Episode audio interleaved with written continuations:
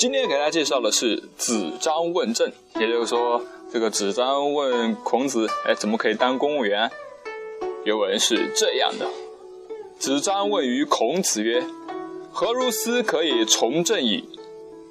就是说，子张就问孔子，呃，怎样才可以从政呀？这里我们要小小小小的介绍一下我们这位子张同学。子张同学原名叫颛孙胥，也就是那个颛顼大帝那个颛，颛孙胥。嗯，他是陈国人，陈国，也就是按现在来说，他就是应该算是河南人。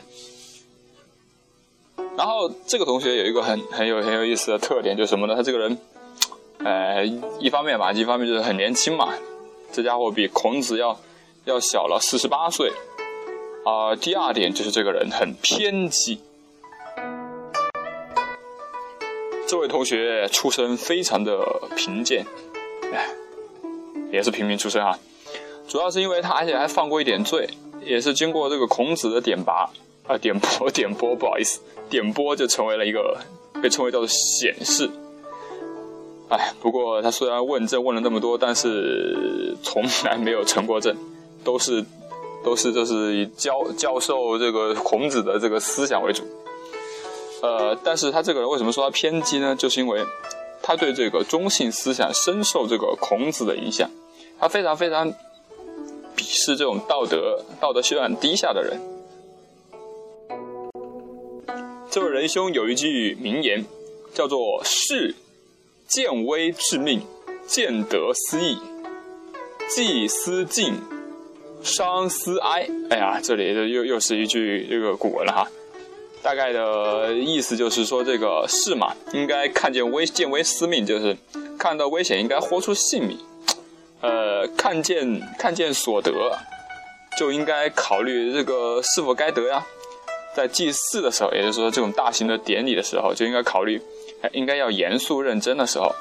然后在居丧，这个居丧就是比如说有丧事的时候，就应该悲痛哀哀伤。所以这个人是一个非常。呃，性情豁达人，就是又敢爱敢恨，而且还有一个特点啊。这位同学虽然说，哎，有这样一个特点，可能是因为有因为他性格豁达这个特点，所以他不拘小节，不计私怨。哎呀，被被誉为哈叫做古之善交者。古之善交者就是说古代那种非常善于交际的人。看来我们的子瞻同学应该是这个朋友应该是比较多的。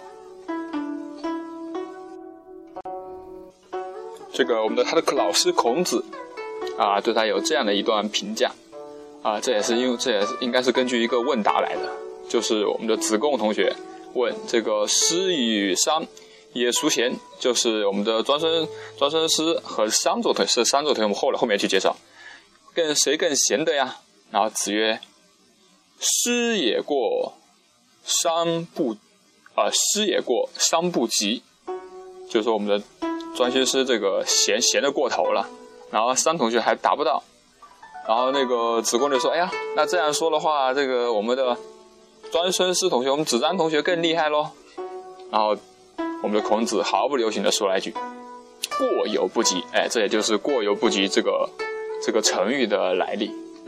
哎，就是说他是，其实说你说贤明的过了头，呃，也同也同赶不上是一样的不好。好，那这里我们就言归正传，讲一讲我们今天要讲的这个子张问政的内容。学生问问老师如何从政？哎，当然好了，学生想做官，问老师如何从政。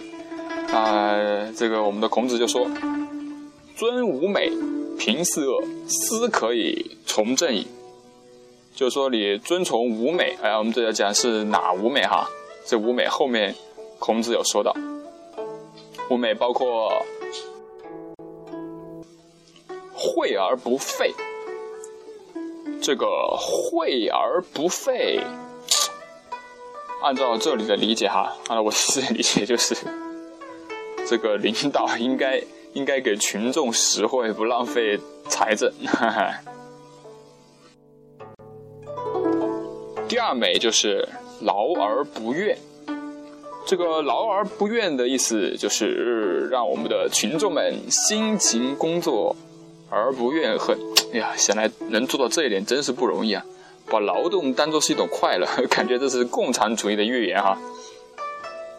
那第三、第三、第三美就是那个欲而不贪。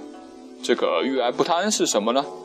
就是，就是说，呃，这怎么理解呢？就是说，呃，这个经济繁荣，就是你能把这个，把你想把想实现地方的这个经济繁荣有所政绩，但是你自己又不贪图钱财，哇，这个真的很难啊！最近下马了一大批高官，好像都没有做到这个欲而不贪这一点哈。然后接下来这一美就是，呃。泰而不骄，这个泰而不骄，这个泰应该是是指的就是他一种，呃，一整个人的一种仪态，就是要泰然自若啊，这种这种仪态，这种呃，给就是说这个泰，按我的理解，大概就是给人一种很很嗯很平易近人，但是又。又有一种君子的这种仪态，就是在这里，堂堂正正，反正就是那个意思吧。不骄就是就不妄自尊大嘛。然后最后一枚就是威而不猛，大家听这个威而不猛就应该知道哈，啊，给人中一种威慑力，呃，有一种威在这里，有一种按这里的问政则就是应该是光威了哈。这威而不猛，不猛就是不让人害怕。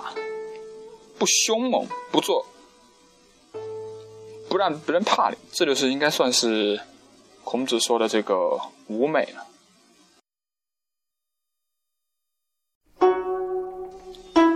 所以五美就是君子惠而不费，劳而不怨，欲而不贪，泰而不骄，威而不猛。